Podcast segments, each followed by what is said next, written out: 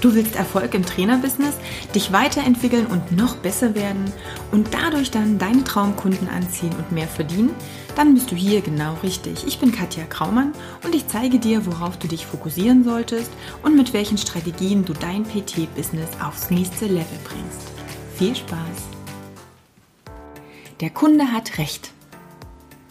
Meiner Meinung nach totaler Bullshit, dass du pauschal zu sagen. Ich kriege das in letzter Zeit vermehrt mit, dass ähm, ja auch bei, bei Posts, bei Fragen von Trainern ganz häufig so ein bisschen, ja zum Teil auch aggressiv reagiert wird und es darum geht, dass der Kunde immer im Vordergrund steht und dass du eigentlich dem Kunden alles recht machen musst und ähm, ja, du als Trainer quasi keine Rechte hast. Und genau das war die Inspiration für diese Folge. Denn ähm, ja, ich möchte dir einfach mal meine Erfahrung und meine Meinung diesbezüglich mitteilen. Und ja, deswegen geht es heute um den Kunden und ob er denn wirklich immer recht hat. Also, grundsätzlich gehe ich mal davon aus, dass du etwas mehr als einen Kunden hast. Und ähm, vielleicht gleich vorab, der Kunde hat Recht oder hat immer Recht, ist wie gesagt für mich was, was ich ähm, definitiv durchstreichen würde. Aber die Gemeinschaft aller Kunden hat Recht. Bedeutet, wenn du wirklich mal den Durchschnitt deiner Kunden siehst, dann ist es schon so, ne? wenn du keine Ahnung 20 Kunden hast, 50 Kunden hast, 10 Kunden hast, erstmal völlig egal. Wenn 95 Prozent der Kunden sagen, dies oder jenes machst du gut oder dies oder jenes machst du schlecht, dann kannst du dich definitiv daran orientieren. Ist es jetzt nur einer immer mal, dass hier und dass da mal irgendeinem irgendwas nicht passiert und er Kritik äußert, heißt das nicht, dass du pauschal irgendetwas schlecht machst oder dass du nicht gut genug bist oder dass du plötzlich deine ganze Strategie und deine Ausrichtung ändern musst. Versuch dich da mal von zu befreien. Ne? Also auch wenn das der ein oder andere vielleicht in Kommentaren schreibt oder darauf pocht. Ähm, wir sind ganz gut darin, immer nur das Negative auch zu sehen und uns daran zu orientieren und uns auch daran zu messen. Also sprich, du hast 100 Kunden ähm, glücklich gemacht, zu ihrem Ziel verholfen, alles ist super und plötzlich ist einer dabei, der völlig aus der Reihe tanzt, wo irgendwie gefühlt nichts funktioniert, der sich vielleicht auch noch irgendwie beschwert und schon zweifelst du dich, deine Kompetenz, deine Arbeit, deine Leistung und alles, was darum drum und dran ist, an. Da sind wir mega gut drin, aber das ist eigentlich totaler Bullshit. Wir müssen uns an die 99 orientieren, ja, die einfach zufrieden sind und die dir auch positives Feedback geben. Und da kommen wir dann schon mal zu dem Punkt, ähm, vielleicht später nochmal drauf mit diesem Feedback auch, dass wir definitiv auch das Feedback von Kunden brauchen, um, ja, dass du dir auch selber immer mal wieder deiner Arbeit, deiner, deines Wertes auch bewusst wirst. Aber jetzt nochmal ganz kurz zu dem Thema, der Kunde ist immer König. Für mich ist es so, wenn ich selbstständig bin, das heißt, wenn ich meine Dienste anbiete in, ja, in, in meinem Unternehmen, wenn ich mich selbstständig mache mit allen Konsequenzen, die dranhängen, und du weißt es, wenn du selbstständig bist, was alles dranhängt, dass du für alles ja auch selber verantwortlich bist. Es ist nicht wie in einem Angestelltenverhältnis, dass du ähm, Befehle oder ähm, ja, To-Dos vorgegeben bekommst, die arbeitest du ab, dann hast du Feierabend und letztendlich bist du so ein Stück weit auch raus in der Verantwortung, weil alles ja drumherum aus, also weil du ausgesorgt hast, in dem Sinn, dass du dich eben nicht um Versicherungen, um, um dies, um jenes, Steuern und so weiter kümmern musst. In deiner Selbstständigkeit bist du 100% für alles, was du tust, verantwortlich. Das heißt, du hast wirklich auch ja, eine mega Verantwortung dir gegenüber eventuell deiner Familie, die dann noch mit dranhängt und natürlich deinem Kunden. Das heißt aber auch, dass du nicht nur den Kunden in den Vordergrund rücken musst, darfst, solltest, sondern genauso dich und eben genauso deine Familie, dein Umfeld, also alles, je nachdem Beziehung, Kinder, sonstige Geschichten. Und ähm, dementsprechend habe ich für mich ja entschieden, diese Bürde auf mich zu nehmen und eben auf Augenhöhe mit meinen Kunden zusammenzuarbeiten. Das ist für mich in meiner Arbeit eine mega wichtige Geschichte. Die Augenhöhe mit meinem Kunden. Ich helfe ihm, sein Ziel zu erreichen. Dafür entlohnt er mich entsprechend. aber er bringt mir auch genauso viel Respekt entgegen. Das erwarte ich von jemandem, mit dem ich zusammenarbeite. Ich bin ja jetzt nicht der Sklave. Und äh, dementsprechend ist es auch so, dass ich meine Arbeit gewertschätzt fühlen möchte. Und ich möchte natürlich auch, dass bestimmte Rahmenbedingungen passen. Und dazu kann ich natürlich auch gewisse Bedingungen ähm, ja, festlegen, weil letztendlich der Kunde mir ja auch gewisse Aufgaben stellt und ein, Ziel hat, was er erreichen möchte und auch eine gewisse Erwartungshaltung hat. Also es ist ein Geben und ein Nehmen. Und hier müssen wir natürlich auch schauen, dass das, ähm, wie ich jetzt schon dreimal gesagt habe, glaube ich, auf Augenhöhe stattfindet und dass es eben aber auch gewisse, ja, einen gewissen Rahmen drumherum hat. So wie du den genauso hast, wenn du keine Ahnung, eine Krankenversicherung hast, dann ist es letztendlich genauso. Ne? Du zahlst da zwar ein, aber letztendlich bist du dann auch davon angewiesen oder darauf angewiesen, was die Krankenversicherung in ihren, ähm, ja, in ihren Vertragsbedingungen stehen hat. Und kannst auch nicht sagen, ja, also ich bin jetzt ein Kunde und da steht zwar, ähm, die Leistung so und so ist nicht mit drin, aber ich will die jetzt einfach mal haben, weil fühlt sich jetzt gerade so an. Oder wenn ich jetzt mal zwei Monate nicht beim Arzt war, bezahle ich da jetzt auch einfach nicht. Also auch hier ist es so, genauso wie wir ja Einschränkungen haben und, und, und gewisse, ja, gewisse Bedingungen auch akzeptieren müssen, muss das der Kunde auch letztendlich tun. Und zumindest empfehle ich das, eben auch um diese Augenhöhe, ja, Kommunikation und, und Zusammenarbeit gewährleisten zu können. Und ähm, worauf ich hinaus will in dem Sinne ist, schau, dass du A, mit Kunden zusammenarbeitest, mit denen du gut schwingst. Das ist sowieso ein Thema, das wirst du in vielen Podcasts von mir schon gehört haben. Also es geht letztendlich darum zu sagen, okay, mit wem möchte ich denn zusammenarbeiten? Und ja, es ist nicht jeder mein Kunde, Punkt. Und wenn ich jemanden ähm, habe, mit dem ich anfange zu arbeiten und ich merke nach ein, zwei Terminen vielleicht schon, Ey Leute, puh, es ist echt schwierig. Also wenn ich jetzt schon zwei Stunden vor dem Termin denke, ich habe überhaupt keinen Bock, weil die Gespräche gehen mir auf den Keks, ähm, dass die Einstellung, das Mindset, die Art, wie auch immer, es ist völlig egal, was es ist, aber das passt nicht. Ich habe überhaupt keinen Spaß dran. Ich zwinge mich dazu, mit diesem Kunden zusammenzuarbeiten. Dann sorry, ist das einfach nicht das, wie ich meinen Arbeitsalltag gestalten möchte. Dafür bin ich doch nicht selbstständig.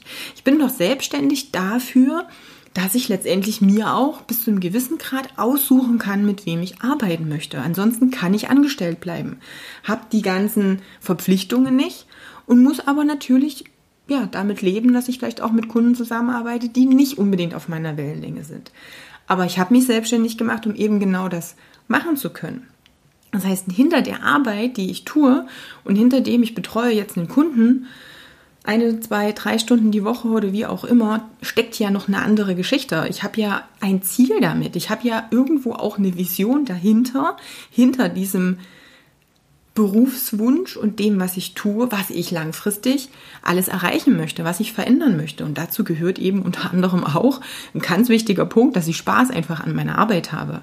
Das heißt, dass ich das, was ich tue, wirklich jeden Tag super gerne tue. Sonst muss ich nicht selbstständig sein.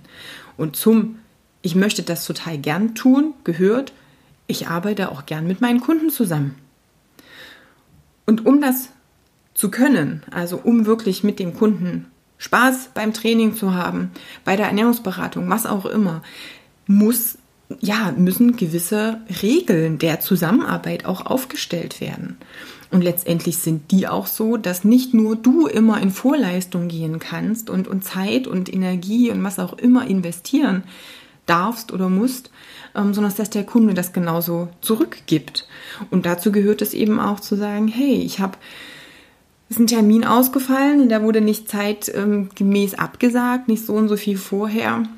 Und wenn da jetzt nicht, äh, keine Ahnung, ein Autounfall war oder das Kind jetzt ganz plötzlich krank ist und ich jetzt zum Arzt muss, sondern wenn es wirklich, ach Gott, habe ich verschwitzt, ich habe keinen Bock, es war zu warm oder was auch immer, ja dann sorry, ich bin ja da, ich habe mich auf diesen Termin vorbereitet.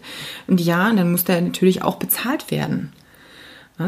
In der Zeit, es ist ja mein Verlust, das ist ja das, dieses, das Honorar, was ich in dieser Stunde bekommen würde. Wenn ich das nicht bekomme, dann ist das für mich ein Verlust in der Zeit. Ich kann ja nicht eine halbe Stunde vor dem Termin jetzt ganz plötzlich einen Ersatz finden. Und ähm, dementsprechend sorry, dann das sind halt letztendlich die Rahmenbedingungen, die ich mit dem Kunden abstecke. Und ja, es macht total Sinn, diese Rahmenbedingungen im Vorfeld bitte natürlich zu klären, letztendlich AGB, ne, also dass du wirklich auch festlegst, wie sieht die Zusammenarbeit aus. Es ist nichts anderes als keine Ahnung, äh, wenn ich, wenn ich in den Urlaub fahre, muss ich meine Wohnung trotzdem weiter bezahlen, auch wenn ich gerade nicht drin wohne. Ähm, keine Ahnung, wenn ich einen Telefonvertrag habe und ich überlege mir ein halbes Jahr vor Ablauf, aber ich hätte doch gern was anderes oder einen anderen Anbieter, hey, dann muss ich trotzdem weiter bezahlen. Es ist so, ich habe im Vorfeld diese oder ich bin diese Bedingungen eingegangen, ich habe das unterschrieben. Also hey, ja, es ist es ist einfach so gesetzt. Ne? Also muss ich mich auch dran halten. Da gibt es selten irgendwo einen Weg raus. Du hast ja immer noch die Möglichkeit, in der entsprechenden Situation, je nachdem, ähm, wie die Situation des Kunden ist. Klar, ne, wenn es bestimmte Dinge sind, die unvorhergesehen sind, ne, wo du sagst, okay, es liegt jetzt nicht unbedingt daran, dass er jetzt keinen Bock hat. Ähm, es liegt nicht daran, dass er jetzt zum dritten Mal den Termin verschlafen hat, verpasst hat, dass er nicht wichtig genug war oder ähnliches, sondern es sind wirklich schwerwiegende Dinge. Hast du immer noch die Möglichkeit, da eine Ausnahme zu machen. Das heißt, du kannst immer on top was draufgeben, ähm, was fürs Gegenüber eine ganz andere Wertigkeit hat, als wenn du überhaupt nichts vereinbart hast und dann plötzlich natürlich was einforderst. Das ist immer eine schwierige Geschichte. Aber wenn du im Vorfeld deine AGB festgelegt hast, und du dann einfach sagst, okay, pass auf, aus dem und dem Grund komme ich dir entgegen. Lass uns hier mal einen Monat aussetzen, weil ich merke gerade, deine familiäre Situation ist extrem, keine Ahnung, angespannt durch äh, Trennung, Kind schwer krank, was auch immer. Ne? Es gibt ja tausend Möglichkeiten und, und äh, Probleme, die da im Raum stehen könnten, die wirklich jetzt das Training nicht mehr zu einer Priorität machen, temporär.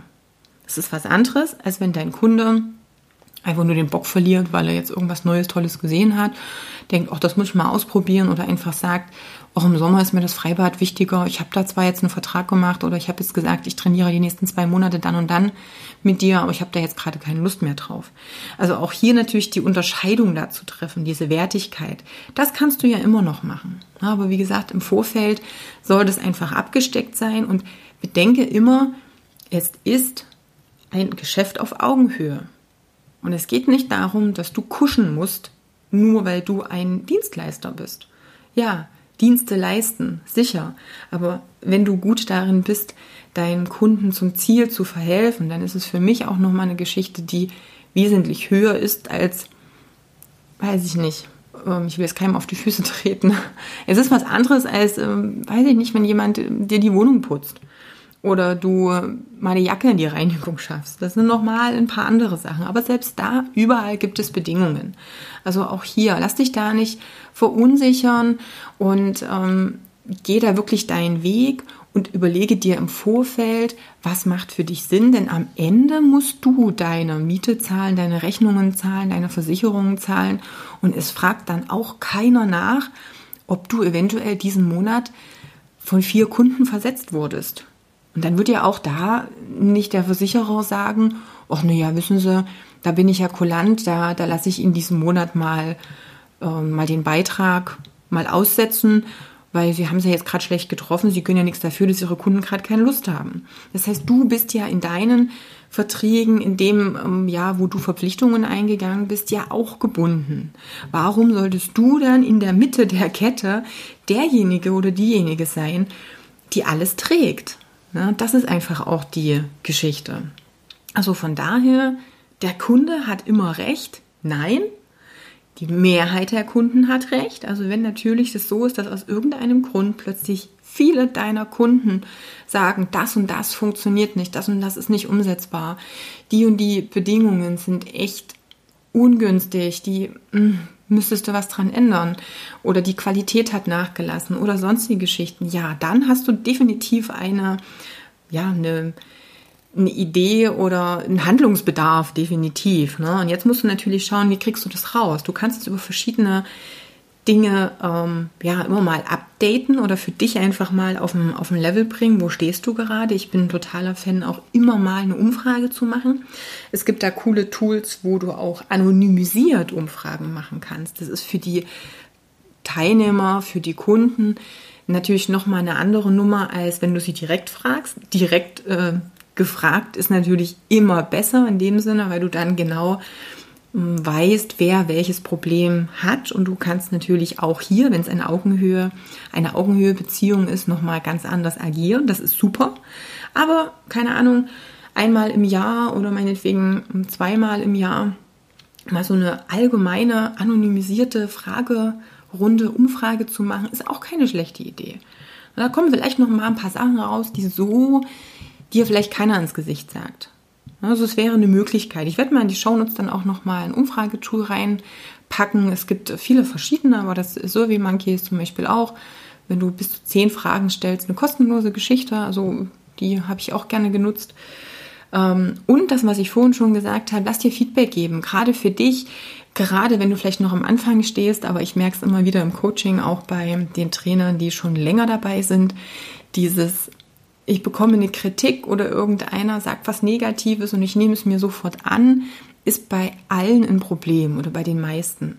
Und da hilft es natürlich, wenn du positives Feedback bekommst von deinen Kunden. Und ähm, hier empfehle ich halt wirklich immer wieder, lass dir, wenn du jetzt merkst, hey, der und der hat super Fortschritte gemacht, der hat ähm, seine Ziele erreicht, der hat Dinge geschafft, die er alleine vorher schon zwei, drei, zehn, wie auch immer Jahre probiert hat und die halt einfach nicht funktioniert haben, mit deiner Hilfe jetzt einfach geschafft. Lass dir da ein Testimonial geben. Also das ist auch nochmal eine gute Geschichte. Und das muss nicht hochtrabend sonst wie sein. Das kann entweder ein kurzes Feedback sein über ein, ein Mini-Video, das kannst du mit, mit, dem Smartphone machen. Das kann natürlich auch geschrieben was sein. Ich bin immer so ein Fan von spontanem Video, weil die Leute da nicht so viel überlegen. Wenn sie sich zu Hause hinsetzen und jetzt was ausformulieren müssen, kann das sein, dass äh, ja das immer so zerdacht wird und alles Mögliche aufgeschrieben wird.